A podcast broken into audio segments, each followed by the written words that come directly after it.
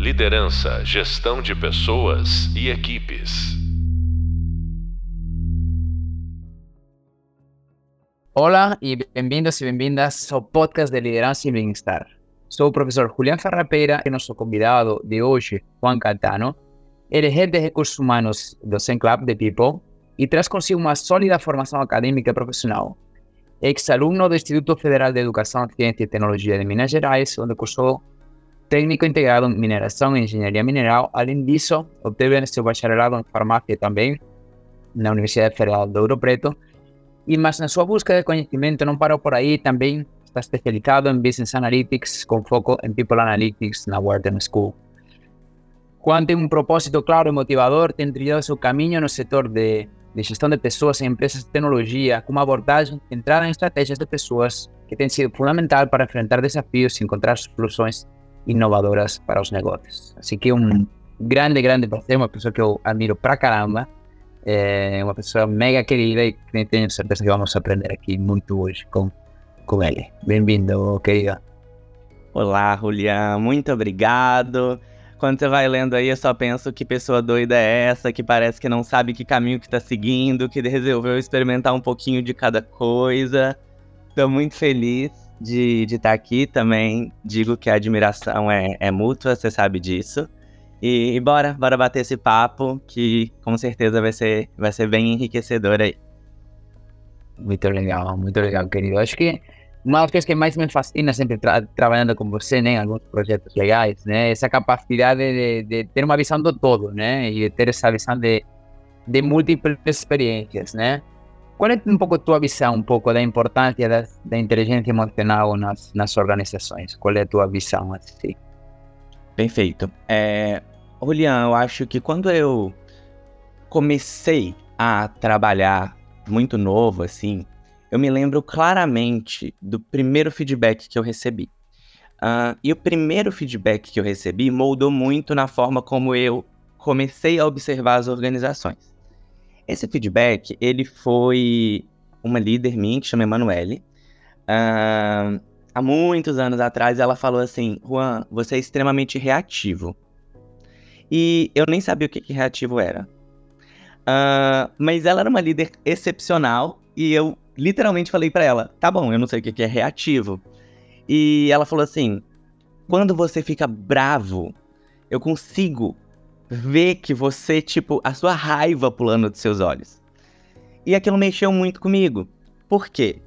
Um, eu venho de uma, de uma questão que, tipo, uh, de uma formação e de uma criação em casa que, poxa, eu preciso de entregar o trabalho feito. Qualquer coisa para além disso é acessório. E com essa postura eu entrei ali, não considerando qualquer outro fator relacional. E por que, que eu digo que isso me impactou em ver e entender outros elementos dentro de empresas e organizações e pessoas com relação à, à inteligência emocional?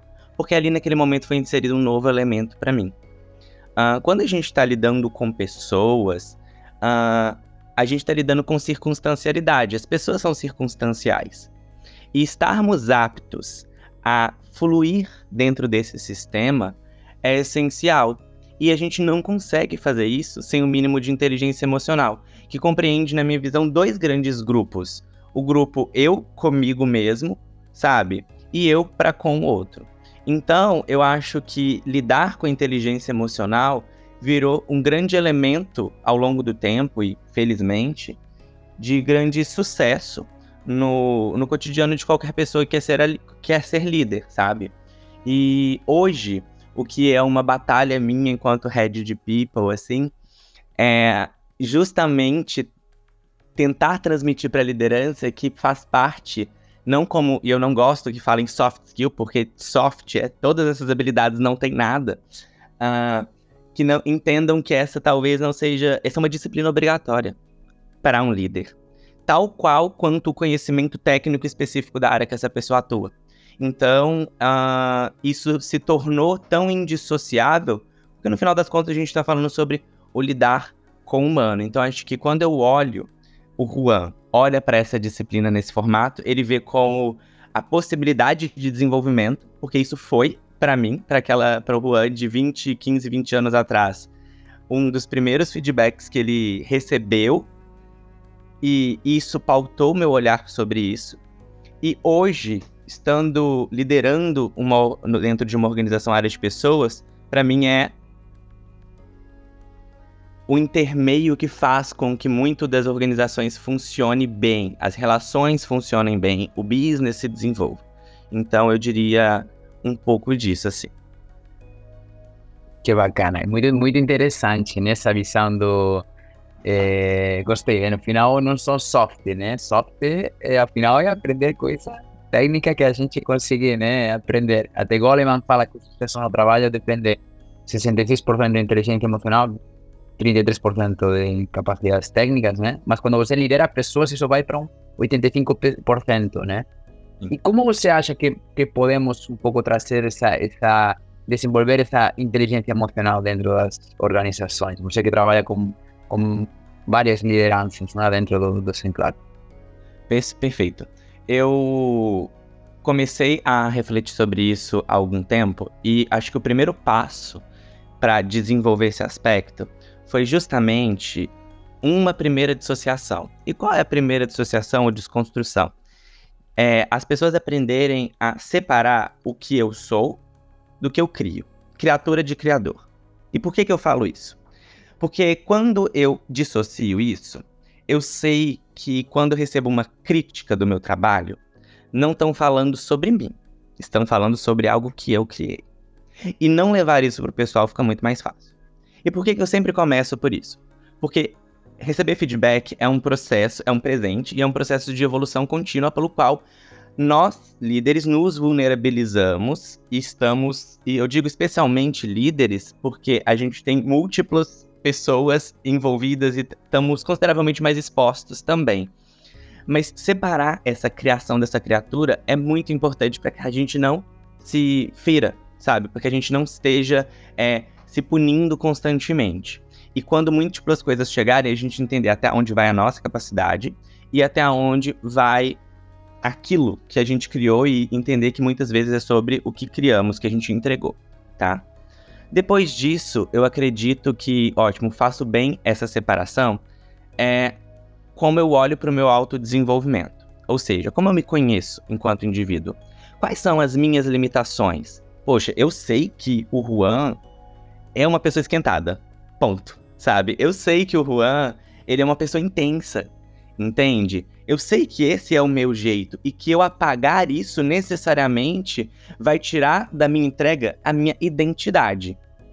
Mas como eu mantenho essa identidade, como eu mantenho essa paixão, que eu sei que é um, um diferencial que eu trago para mim e que é, como eu disse, um pouco da minha identidade, sem uh, prejudicar o ecossistema, sabe? Porque muitas vezes não cabe essa bomba de energia em, em qualquer situação, sabe? Então, o autoconhecimento é o ponto de partida. Daí, meu querido, é terapia, é aquela meditação, é o que a gente vai desenvolvendo aí ao longo do tempo, buscando entender como, na verdade, a gente uh, direciona melhor as nossas características. Então, acho que tem essa primeira interface, tá? Segundo, é justamente a percepção sobre o outro, né? Eu acho que dentro dessa visão é essencial que eu entendo que eu disse ali no, no comecinho que, tipo, um, as pessoas são circunstanciais, elas são moldadas conforme uh, o ambiente, elas reagem conforme uh, o, o contexto, tá? E nós fazemos parte desse contexto, onde a gente não se exime disso. Então, esse processo é essencial. Uh, e por fim, dentro das organizações, é trazer de fato isso como um processo de desenvolvimento contínuo, ou seja, uma disciplina. Então, por exemplo, dentro do Zen, a gente já teve um momento onde a gente trabalhou, inclusive quando a gente se conheceu, com a, o estímulo dessa capacidade dentro das pessoas. Desde o processo de autorreflexão, de consumo de conteúdo apropriado, tá? E Obviamente, também pela natureza da organização que eu trabalho, todo mundo é super incentivado a fazer terapia. Então, acho que são esses múltiplos pilares, tá? Que vão que vão sendo desenvolvidos. E assim, e por fim, Julian, eu digo também que essa parte da por mais que eu acredite muito que muito do que a gente quer implementar como bons líderes no dia a dia são experiências práticas, tá? A, a teoria, ela é essencial, porque a partir do momento que eu consigo dar nome às coisas, dar nome aos sentimentos, dar nome à metodologia, eu crio mais consciência e crio o path ali, né? Tipo, o caminho, o, o, o formato na qual eu vou externalizar aquilo. Então, é extremamente essencial que nas organizações, quando a gente estiver, tipo, trabalhando com esse projeto, que a gente, sim, estimule a vivência cotidiana, mas que, acima de tudo, a gente possa trazer ali uma, uma robustez, que a gente possa trazer uma, uma clareza também do que a gente está falando de conceitual, do que a gente está falando de teórico, sabe? Justamente para respaldar e parametrizar o que de fato a gente está buscando. Para que a gente, só para finalizar assim, não entre naquela de parecer que tudo que é de liderança, e de novo, abre aspas aí, soft skill, que não tem nada de soft, é, não pareça algo nebuloso, sabe? Não pareça algo inatingível e não pareça algo que existe essa capacidade de desenvolver, sabe? Uh, porque senão fica muito no mundo das ideias e eventualmente você não consegue trazer aquilo para o movimento cotidiano, tá? Então, fazendo esse, essa, essa, esse zoom assim, nas organizações, então a primeira fase depende muito do indivíduo, de se conhecer, separar o que é criador, criado, o que é criação uh, do que é criatura ali, do que é criador. No segundo momento, se descobrir, se dar essa possibilidade, se vulnerabilizar. E no terceiro, enquanto já organizações têm um processo estruturado para que a gente passe por essa jornada de desenvolvimento e, de fato, consiga ter uh, desenvolvimento de, de, de, todas essas habilidades que são essenciais para a gente. Que legal, tô aqui. Pra é uma... Fiquei aqui, é, é, é devariando um pouquinho é uma das coisas que eu mais gosto em você, cara, que você consiga pegar e, e trazer os pontos-chave organizadinhos, né? Acho que, que é muito legal essa, essa capacidade de ter a visão do todo e trazer, né? Porque ao final tocou vários pontos super importantes que acho que resumem, né, o conceito da inteligência emocional como um ser, né, como um todo, né? É, e muito linkado, né? Você falou o ver o feedback ao final como um presente, né? Como algo separar o que eu sou do que eu crio, que achei muito interessante, que é um dos principais problemas, né? Que as lideranças têm essa dificuldade de dar feedback por querer ser amados e amadas o tempo inteiro, né? É, e o contrário, a pessoa que é liderada também entende a vezes o feedback como que um ataque para a pessoa e o contrário, uma forma de, de você se desenvolver e ser uma pessoa melhor, né? De você poder evoluir e crescer, né? que você falaria também, digamos, para as lideranças também aprender também a, a primeiro a receber o feedback como um presente para depois poder dar ele como um presente para as pessoas, né? Que qual é que o que para você tem funcionado mais como líder e que o que vês em lideranças que fazem isso muito bem? Que quais são os padrões em si que você enxerga? Perfeito. É... Cara, vai parecer assim, talvez bem clichê o que eu vou te falar, mas eu juro que é real, assim. Uh, primeira coisa é despir. Eu trabalhar com despir do ego, sabe? Uh, nós somos humanos e de alguma forma esse é um traço que já vem com a gente, sabe? Então já tem o ego já vem intrínseco. Então, é estar atento e vigilante é muito importante, tá? Particularmente, quando eu recebo um feedback, eu nunca respondo. Ponto. Porque na minha concepção, feedback não tem resposta, tá? Então eu recebo, eu literalmente faço a digestão daquele feedback. E mas eu dou clareza para as pessoas que eu entendi e eu falo que eu vou pensar sobre, a gente conversa sobre isso depois. Porque uma coisa também para mim é, a vida tem prazo.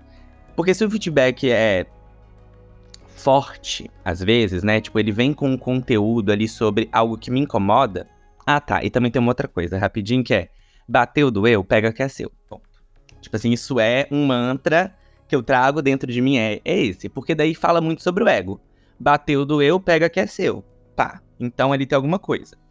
Então eu pego aquilo, penso, e aí eu digo, Julian, entendi.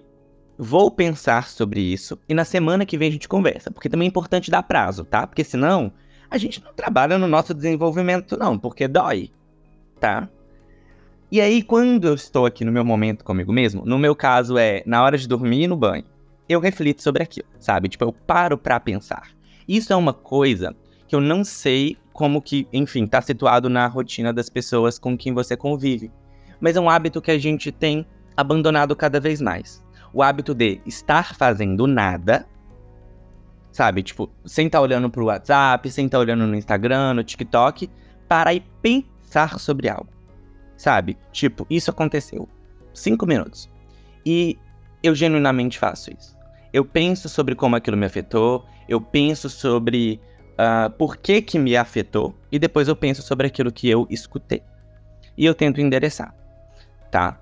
Então, existem momentos que eu falo, poxa, Fulano, vou te tentar te trazer um pouco da minha visão, não quero te convencer de nada. E eu trago, tentar, tento trazer a pessoa para um contexto global, uh, quando eu realmente não consigo encontrar elementos de mim dentro daquilo, tá?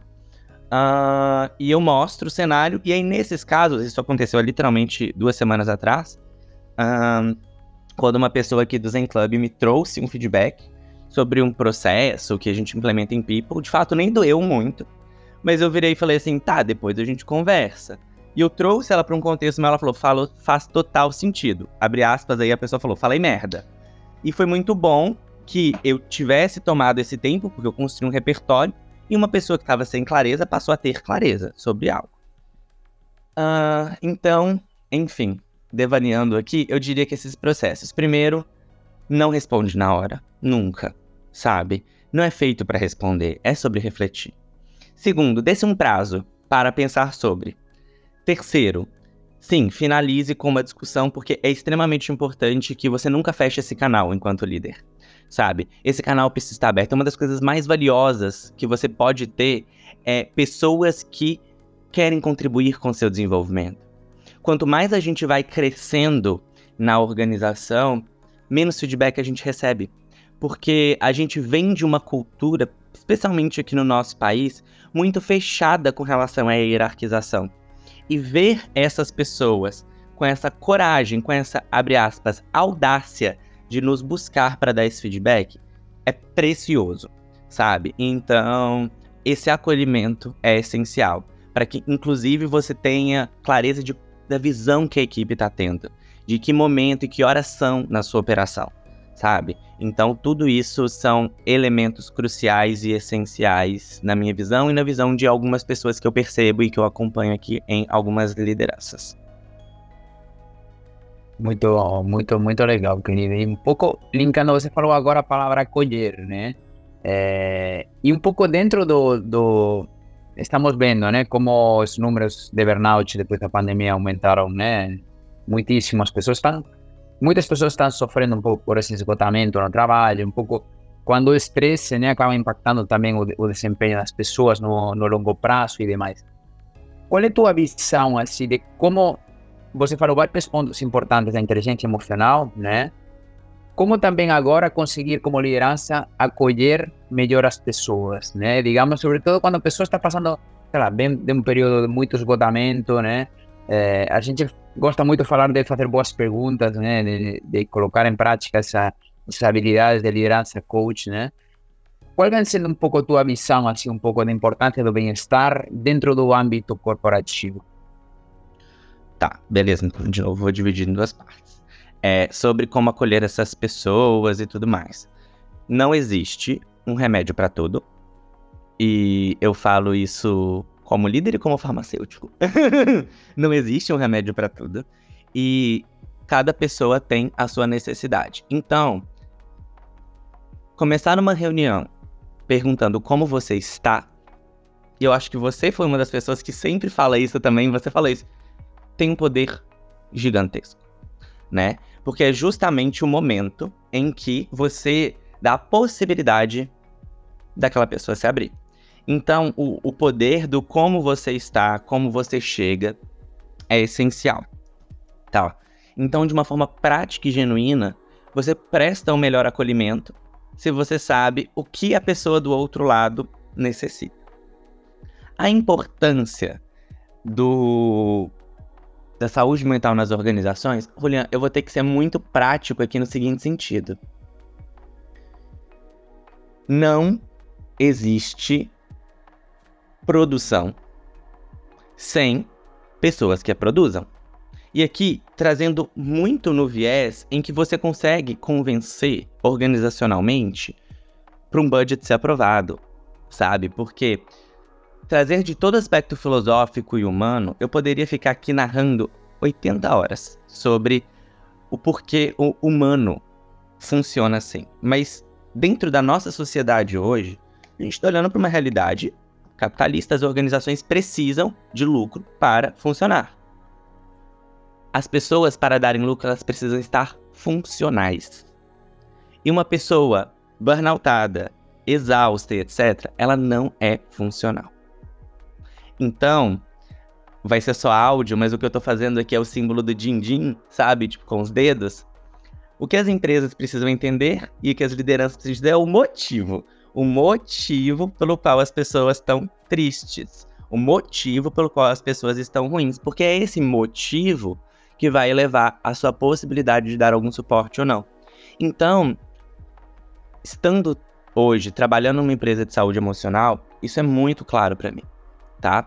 É muito claro que é, investir em saúde emocional é investir na produtividade da organização, é investir na longevidade da permanência daquela pessoa na organização e, por consequência, investir na rentabilidade do negócio, tá? Faz sentido? Total, total, total, né? Porque um dos pontos, sobretudo quando em muitas empresas, né, gente que trabalha em âmbitos similares, né, no, no âmbito da bem-estar, da saúde mental, para que a liderança compre a ideia, né, ela tem que ter esse, esse motivo, esse, né, esse motivo, evidentemente também que tem esse, esse impacto financeiro, né, de como vemos que, por exemplo, maior bem-estar impacta em melhor desempenho criativo, melhor desempenho em tarefas, melhor engajamento, né? Depois vemos outros estudos que falam que maior engajamento, empresas com maior engajamento são 7% mais lucrativas, né? Um, e aí a gente consegue construir um pouco essa, essa narrativa, né? E querido, vendo um pouco, a gente enxergando um pouco o passado do, do pergunta vai ser um pouco filosófica, né? Isso, porque acho que você tem essa visão muito boa, né? Um pouco como as organizações atuavam no passado, como agora estão atuando em relação ao tema de bem-estar, qual você acha que vai ser o futuro, daqui um pouco para frente? Você acha que vai ter essa virada? As empresas vão conseguir dar essa virada eh, no tema do bem-estar, de começar a olhar, não só a olhar, eu vejo muitas empresas que agora estão realmente estão começando a tomar ação, né? Mas que o, o, o tipo, o well-being faça parte da estratégia, por exemplo, que exista Chief Well-being Officer, já agora existe, né? Mas, digamos, uma forma quase, né? Sim. mais, É, mais ampla, né? existe hoje, mas ela é quase lúdica. Sabe? Na onde ela existe. Tipo, ela não é funcional na operação. Tipo, ninguém olha para um Wellbeing Officer e dá para ele, por exemplo, a mesma importância que dá para um CFO. Vamos ser realistas, tá, gente? Não dá. Se aí na sua empresa dá, tipo, muito feliz. Mas hoje não. Tipo, ah, figuras, tá? Que ah, vocalizam isso hoje em primeira instância ah, não são prioridade das organizações. E se tiverem, tá? De novo, sendo realistas, que priorizar alguma função, pode ter certeza que hoje essa é a função que sairá. Ponto. E futuro? Julian, para mim, sim, eu sou uma pessoa otimista. Na vida, eu sou uma pessoa otimista, tá? Mas qual é o caminho para que eu acredito que a gente precisa para chegar lá, talvez mais rápido? Primeiro de tudo, que eu tenho percebido que de fato tem sido cafona falar eu me preocupo com o bem-estar. E por que tem sido cafona? Porque já é do passado, já era pra gente já ter sedimentado isso. E isso já tá, assim, cada vez mais uh, melhor construído, tá? Então, é que nem a Isabela Camargo fala sobre isso, assim, é tipo, é que nem falar sobre. Uh, ah, eu tenho EPI na minha empresa. Uai, mas claro que você tem, tipo, como você não teria, sabe, o, o equipamento de proteção individual? Então, assim, é, isso já está começando a incutir dentro das organizações. E é um bom primeiro passo, tá? Uh, a partir disso, o well-being, quando eu olho tipo o ecossistema organizacional e ter isso intrínseco à estratégia das empresas, tá? Vai se tornando cada vez mais importante quando a disciplina analítica também se estabelece na organização. E por que, que eu digo isso, tá? Hoje ainda, o jeito que se faz gestão de pessoas está muito associado ao feeling, né? E é muito. Pode parecer assim, nossa, não, nada a ver. E... Porque a gente começa. Gente, a gente começou a medir as coisas e entender o impacto das ações há pouco tempo, tá? Só que eu só posso gerir o que eu posso medir. Então, eu não vou conseguir estabelecer uma narrativa assertiva sobre saúde emocional se eu não tiver uma mensuração adequada. Eu não vou conseguir estabelecer uma estratégia em toda uma disciplina e uma frente de well-being na minha organização se eu não tiver como mensurar. Então, à medida que a gente vai desenvolvendo essa, essa veia analítica nas organizações, e aí a gente tem vindo para essa era data-driven, a gente vem tendo os profissionais de dados como um todo super crescendo e ganhando mais espaço nas organizações, isso está trazendo a gente para essa era. E juntamente com aquela base que eu mencionei sobre tá ficando cafona falar que, hum, temos saúde mental, mas tá ficando cafona porque já deveria ser sua obrigação, a gente está percebendo que elementos como esse, que tratam o ser humano em sua integralidade, têm surtido resultado. Esse resultado se vê naquele, naquele, uh, naquele gráfico que a gente mostra no fim do mês. Então, a minha visão é super positiva nesse sentido, porque eu acho que uh, a gente entendeu isso e agora está conseguindo comprovar pouco a pouco, tá? Muito legal. E até acho que linka bem o tema das métricas, né? Como nos enclavos tem esse IBC, esse bem-estar corporativo, né? Que é muito legal porque traz várias várias métricas bem bem bacanas em relação ao, ao todo o tema do, do bem-estar, né? E, e assim até para trazer mais otimismo, né? Eu acho que também tem, a ver, eu, eu por exemplo, nós a gente eh, estamos vendo como muitas empresas estão como cada vez mais realmente não se preocupando, senão, olha, queremos investir em programas que a liderança consiga eh, promover um pouco mais o tema do bem-estar, né? Como também os, os enclaves vem crescendo, né? No, no Brasil com, com mais e mais impacto em muito, muitos clientes, né? E, e, acho que tem a outra parte que também as pessoas, cada vez mais, as novas gerações, elas não querem trabalhar para empresas, né? Tipo, como tinha antes, grandes empresas que era aquele ritmo, né? Que as pessoas tiravam em algum momento, né? Mas que pagavam o preço. Agora, as pessoas não querem pagar esse preço porque sabem que é um preço muito alto. Igual não compensa depois, né? Impactar na tua saúde pessoal e depois, eh, digamos que não, não, não vai, a conta, digamos, não vai fechar nesse sentido, né? Você tem um pouco uma visão também similar, de você que também contrata, é, né, contrata pessoas e leva já muitos anos de experiência como head tipo, né? Está vendo um pouco o mercado, um pouco essa tendência das pessoas também querer trabalhar para empresas que realmente se preocupem efetivamente por isso?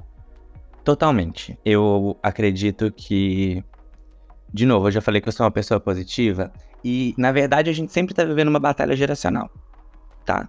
Uh, e isso é uma coisa que as novas gerações vêm ensinando, e é a parte que eu acredito extremamente positiva, porque você precisa de incômodo para trazer mudança.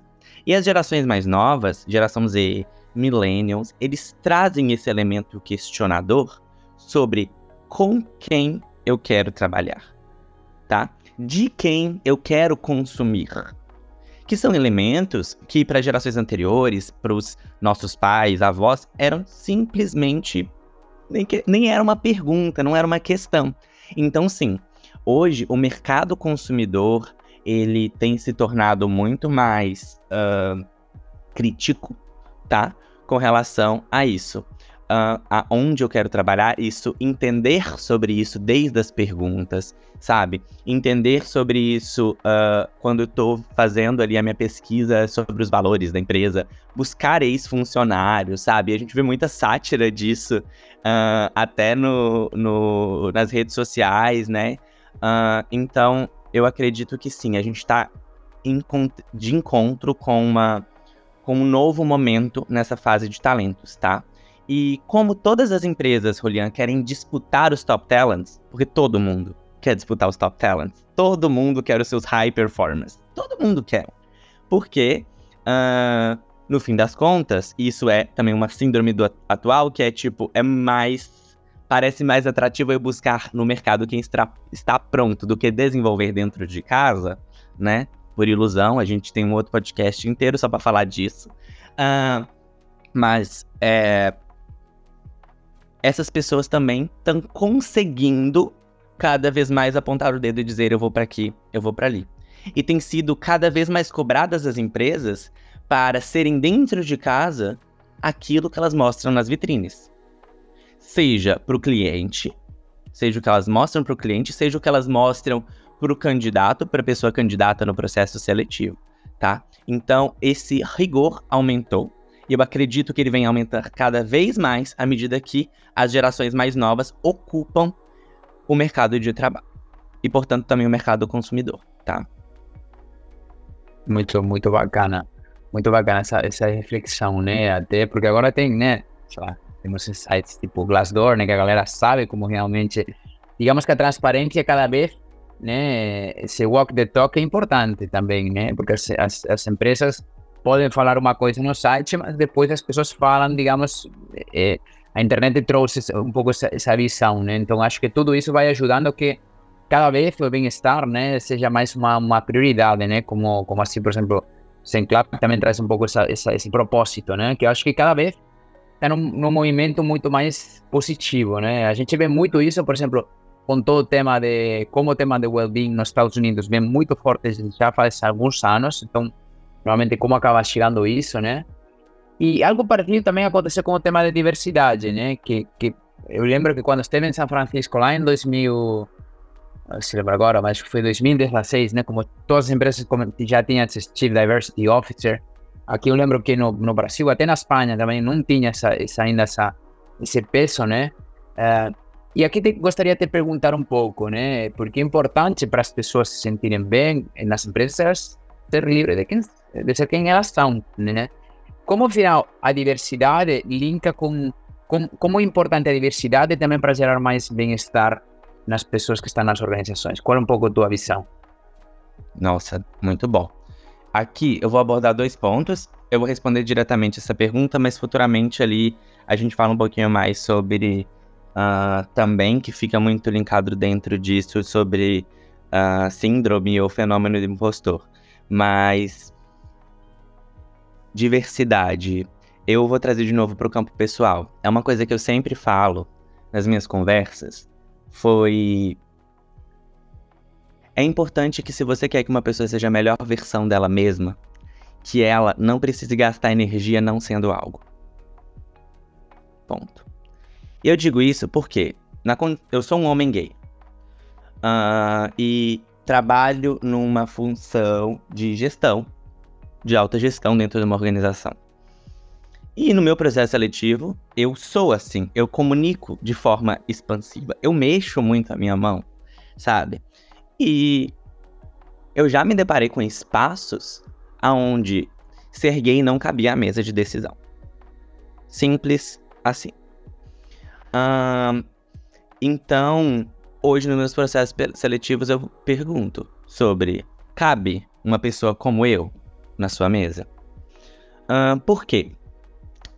Eu descobri que eu perco muito tempo, eu perco muita energia, eu perco qualidade de vida me forçando a ser algo que eu não sou. E eu perco essa energia que poderia estar sendo investida em entregar a minha melhor versão naquele trabalho. Então, uh, o processo de padronização ele genuinamente limita a criatividade e a produção. Ele limita a criatividade, por quê? E aí, de novo, falando um pouco do óbvio que provavelmente aí, muitos que estão, vão escutar a gente já refletiram, já ouviram sobre. Mas falando desse óbvio que é, se eu boto todo mundo numa caixinha quadradinha, não tem como pensar redondo, porque a caixa é quadrada, né? Uh, não tem como sair um formato redondo. E também porque você limita as pessoas de vocalizarem e trazerem experiências diversas, sabe?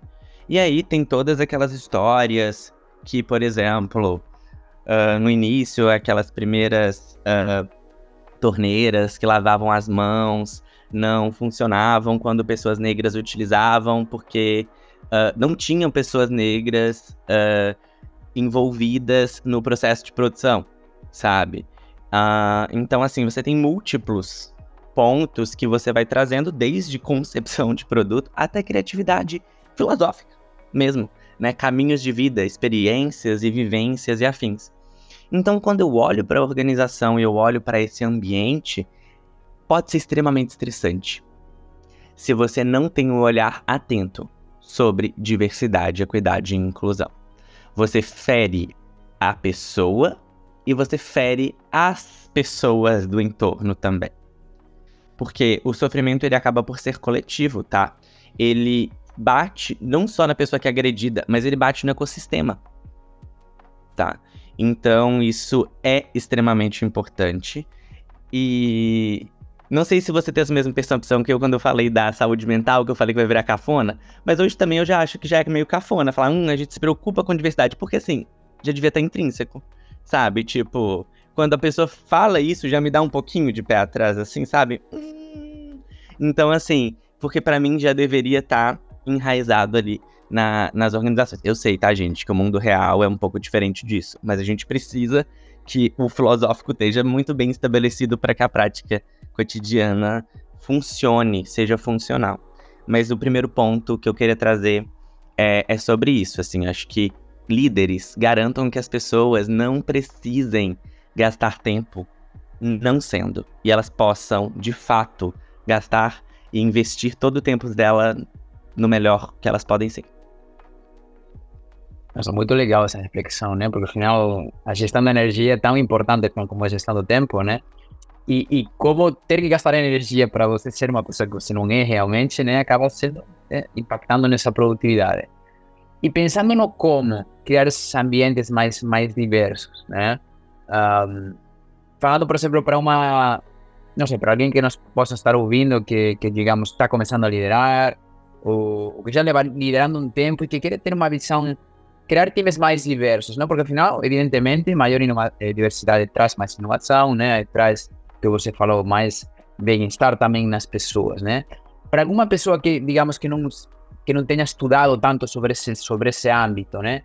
Que duas, três dicas você daria, assim, de, de ações, digamos, de alto impacto com baixo esforço, inclusive, né? Pensando coisas, cara, que você pode começar a implementar de algum jeito meio uh, rápido, mas que tenha impacto um pouco no seu time como um todo. Perfeito. Primeiro, pergunta: Como você gosta de ser liderado? Como? Sabe? Uh, as pessoas têm resposta para as coisas, sabe? Então, uh, essa eu acho que é uma boa pergunta para começar essa relação. Segundo, como também, como eu construo um ambiente favorável? E, gente, quando eu tô falando de ambiente favorável, eu não tô falando de uma coisa muito complexa. Eu tô falando da necessidade básica que você atende para uma pessoa que você possa atender para todas as pessoas. Tá? Uh, de você ter um. E aí eu vou falar das coisas muito básicas, porque pode ser que uma pessoa esteja atuando numa fábrica e tá ouvindo a gente, mas tenha banheiro masculino e feminino. E que no banheiro feminino sempre tem papel higiênico. Isso é o que você pensou. Você pensou, sabe, em diversidade. Até porque, quando a gente está falando sobre pertencimento de ambiente, as pessoas às vezes não se sentem pertencentes ao ambiente porque o ambiente não foi construído para elas. E vou dar um exemplo aqui super básico que a maioria das pessoas do Brasil também podem perceber. A Câmara dos Deputados teve seu primeiro banheiro feminino em 2015, 55 anos depois da construção do prédio. Como que eu queria que uma mulher fosse bem-vinda naquele espaço se não tinha um banheiro para ela? Então, quando eu tô falando sobre garantir o básico, é o básico, tá? No ambiente. Então, o primeiro ponto, eu disse, é perguntar sobre a pessoa como ela gostaria de ser liderada, tá? Qual é a rotina que funciona, o que não funciona, tratativa, tá? Entenda esses limites. Segundo, garantir um ambiente mínimo tá? Tipo, uh, que minimamente atenda as necessidades por igual das pessoas dentro da sua equipe, tá? E terceiro, estabelecer uma relação de troca. De troca entre você e seu liderado e de troca entre os liderados. Porque daí você começa a trabalhar um pouquinho no fundamento de segurança psicológica. Porque as pessoas precisam sentir-se psicologicamente seguras para que haja construção dentro daquele ambiente. Que não haja repreensão para, ao trazer uma opinião, ao trazer uma visão. E que você possa utilizar disso de insumos para co-construção. Então, acho que são três pequenos pontos, sabe? Que você poderia olhar. Uh, e aí, como que você faz tudo isso, Juan? Partindo com um olhar empático, tá? Partir com um olhar empático não é você se colocar no lugar do outro. Não nesse sentido. É de você entender a posição da qual o outro recebe aquilo, tá? Então, uh, se não, por exemplo, eu sendo empático como mulher, você é um homem pensando como uma mulher sente. Não é sobre isso. Olha para aquela mulher e tente entender. Não entendeu? Pergunte a ela, tá? Essa necessidade. E isso vai acontecendo todos os dias. E de novo, eu não sou a pessoa expert nesse assunto, eu aprendo todos os dias sobre isso. Um, então, perguntar é essencial. E a gente também tem perdido um pouco dessa habilidade, tá? E por último também, nessa nossa era de tá na dúvida, gente, pesquisa no Google. Tem cada coisa maravilhosa, tem uns livros ótimos, tem pessoas que dedicam a vida para escrever e construir conhecimento sobre isso. Então, como eu disse, ser líder não é uma coisa que vai fazer um download automático. E a gente não pode deixar e entender que essa não traz uma disciplina que é obrigatória para sentar nessa cadeira, sabe?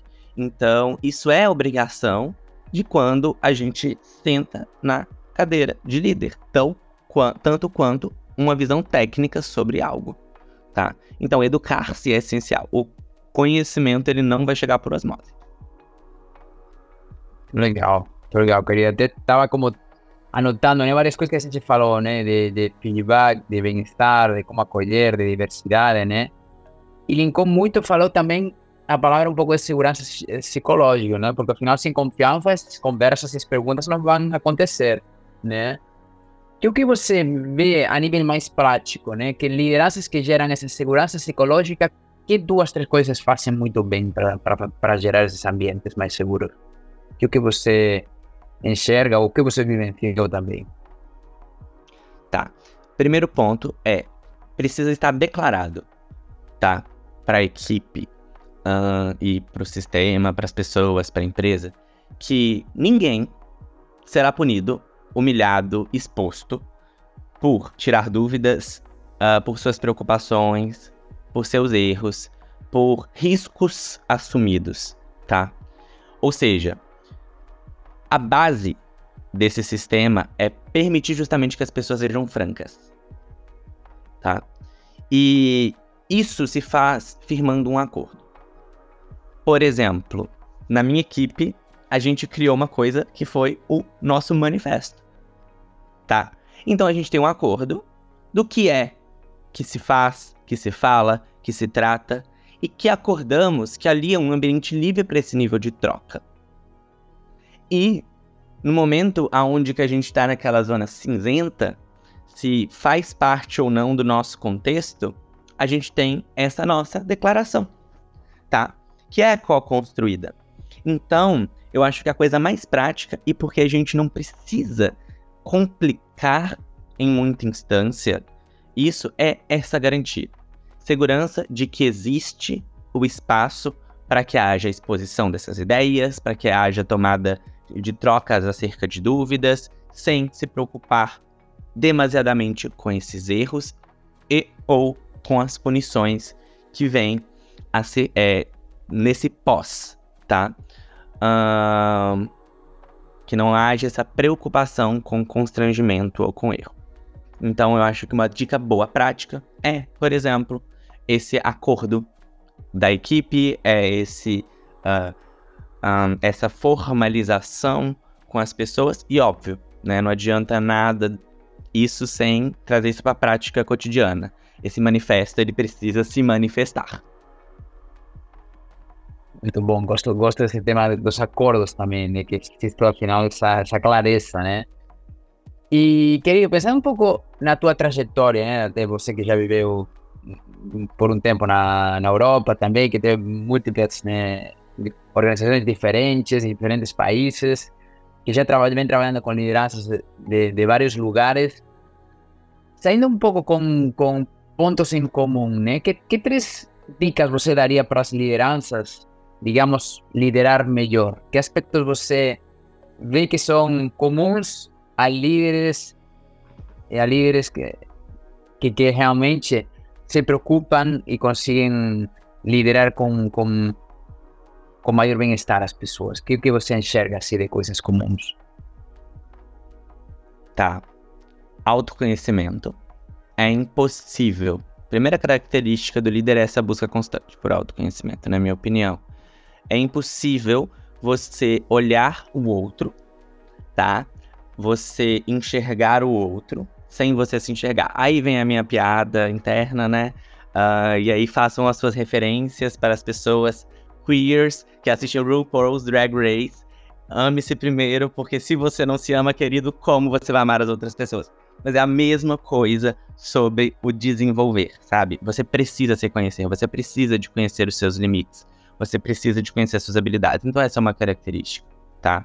Para ser um bom um, lidera, um bom líder, uma boa liderança. A segunda é a habilidade de empoderar o outro, tá?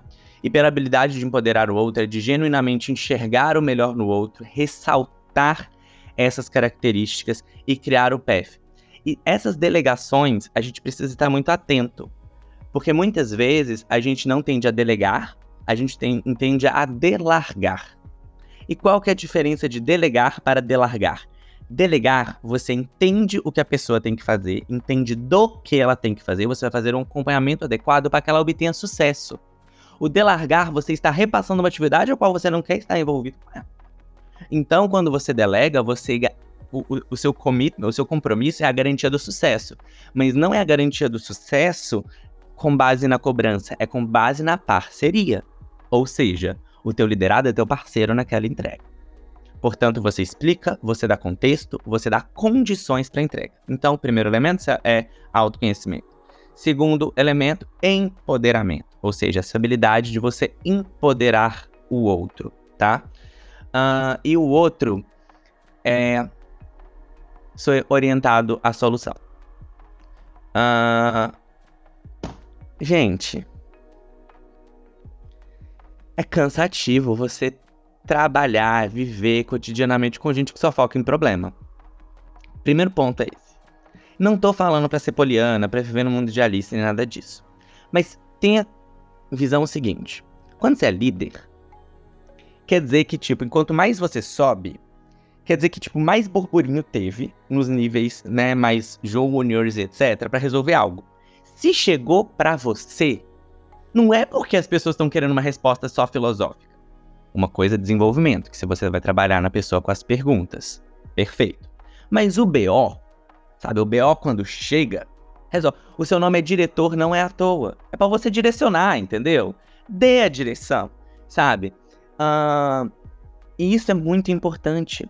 E focar na solução é extremamente importante. Por quê?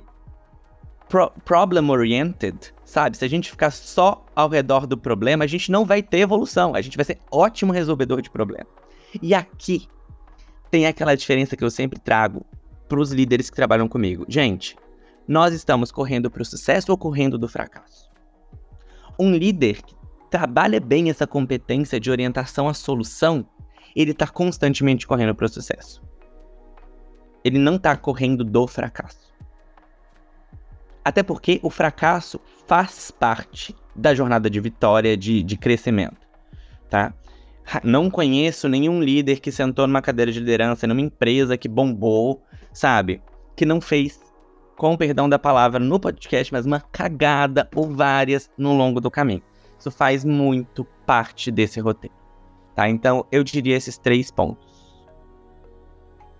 Nossa, acho que é um fechamento com chave de ouro, né? Autoconhecimento, empoderar. E adoro isso, de correr para o sucesso, né? Então, acho que um pouco essa linha do, desse podcast lindo, né? Acho que muitos aprendizados, né? Sobre o feedback, bateu, doeu, pega, que seu, isso eu adorei. Não são só soft skills. Ao final, pessoas para dar lucro precisam estar funcionais, né? E também não gastar energia querendo ser quem realmente as pessoas não, não são, né? Então, acho que muitas mensagens bonitas, assim que, nada, só agradecer por esse, por esse podcast maravilhoso, por todo seu conhecimento e por toda essa, essa troca, troca rica. E muito, muito obrigado, querida. Eu que agradeço. É sempre um prazer é, ter essa troca contigo, assim. E, de fato, acho que todos esses temas que a gente trabalhou aqui, que a gente conversou um pouquinho aqui, uh, são estão frescos no nosso cotidiano, né? E todo mundo que está vivenciando isso no corporativo está, de certa forma, contribuindo com qual vai ser o formato final que isso vai tomar, sabe? Então, acho que a minha mensagem final para essas, para as lideranças todas como um todo com relação a isso, é muito sobre protagonismo, sabe? Uh, sejamos então protagonistas, tal qual você é hoje, um, um, uma pessoa agente de mudança nesse sentido, e espero que muitas das pessoas que estão ouvindo a gente de implementar, sabe? E não é esperado que amanhã todo mundo consiga fazer tudo, implementar todos os frameworks, ter todo o conhecimento nas nossas empresas, mas é esperado que amanhã a gente esteja um pouquinho melhor do que, que a gente foi hoje, que a gente consiga estabelecer esse ritmo de, de mudança. Afinal de contas, a gente só consegue uma excelente entrega com dois ingredientes, que é constância e consistência. Então, vamos trazendo um pouco disso uh, com essa intenção né, com essa intencionalidade e agregando esses elementos de constância e consistência, a gente vai conseguir ambientes mais diversos, a gente vai conseguir com que o well-being seja de fato intrínseco ao nosso, ao formato como a gente trabalha, e tudo isso vai estar bem estabelecido não somente nas nossas organizações, como na nossa sociedade. Maravilhoso, maravilhoso. Acho que fechamos com, com, com chave de ouro, assim que muito, muito obrigado. Espero que os gostem tanto quanto eu gostei. Abraço. Liderança, gestão de pessoas e equipes.